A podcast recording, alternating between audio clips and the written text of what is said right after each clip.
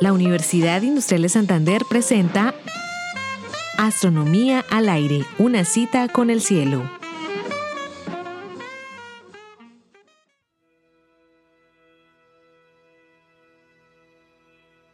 Nuestro planeta está incesantemente sometido a un bombardeo de partículas elementales que vienen de remotos lugares del espacio profundo. Algunas de ellas viajan prácticamente a la velocidad de la luz y son tremendamente energéticas. Gracias a este bombardeo, unas 200 caen en cada metro cuadrado de nuestro planeta cada segundo.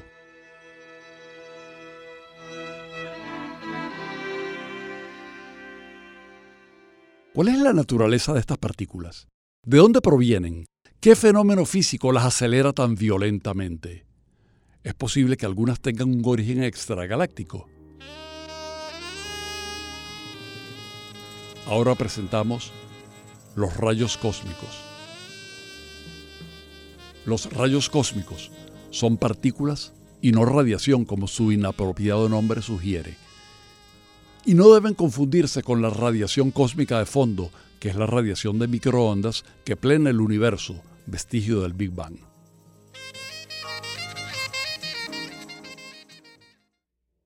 Los rayos cósmicos fueron descubiertos hace algo más de un siglo. Fueron detectados en placas fotográficas puestos en balones y globos aerostáticos. Su número aumenta mientras más alto está el detector. A 3 kilómetros sobre la superficie de la Tierra, el número de partículas es cuatro veces mayor. En un avión, a 10 kilómetros, la exposición es 100 veces mayor que en la superficie. Y en la estación espacial es mil veces mayor. La atmósfera sirve parcialmente de escudo, porque las partículas chocan con las moléculas de oxígeno y nitrógeno y como resultado de las colisiones aparecen nuevas partículas que chocan a su vez con otras, originando una cascada de partículas con menores energías. Los rayos cósmicos y la atmósfera son un colisionador de partículas natural. Gracias a los productos de las reacciones, sabemos que los rayos cósmicos son en su mayoría núcleos de hidrógeno, es decir, protones, aunque se detectan también núcleos de elementos más pesados. La primera evidencia de antimateria, el positrón o antielectrón, se encontró en los rayos cósmicos y en ese acelerador natural se descubrieron partículas subatómicas desconocidas como el muón, cuando aún no se habían construido aceleradores.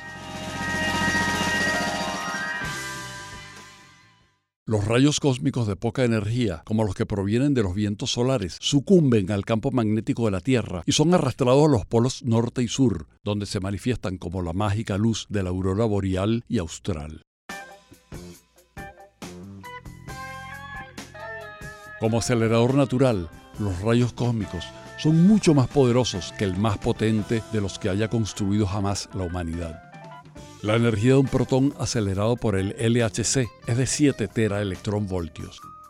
Para hacernos una idea, esta es aproximadamente la energía de un mosquito en pleno vuelo, mínima para los estándares humanos, pero concentrada en un solo protón. Los protones en un rayo cósmico pueden alcanzar energías de 300 millones de teraelectronvoltios. Los rayos cósmicos de energías moderadas parecen provenir de fenómenos violentos ocurridos en la propia Vía Láctea, nuestra galaxia. Por ejemplo, supernovas, el estallido final de una estrella al agotarse su combustible nuclear. En este proceso se forma una onda de choque que arrastra a altísimas velocidades al campo magnético. Las partículas cargadas del medio interestelar pueden ser acelerados por ese campo magnético y alcanzar velocidades próximas a la luz. Este mecanismo fue propuesto por Enrico Fermi, el premio Nobel italiano. El modelo puede explicar los rayos cósmicos originados en nuestra propia galaxia, pero no funciona para los rayos cósmicos ultraenergéticos. La gran noticia que recorre el mundo es que el observatorio Pierre Oyer en Argentina, una poderosa colaboración de decenas de países y sin duda el mejor detector de rayos cósmicos, tiene evidencias incontrovertibles de que estos eventos violentos tienen un origen extragaláctico.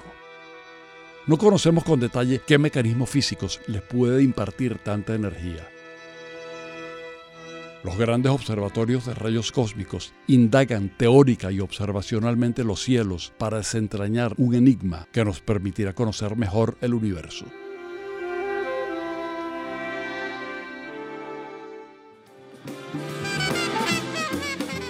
Realización Astronomía al aire.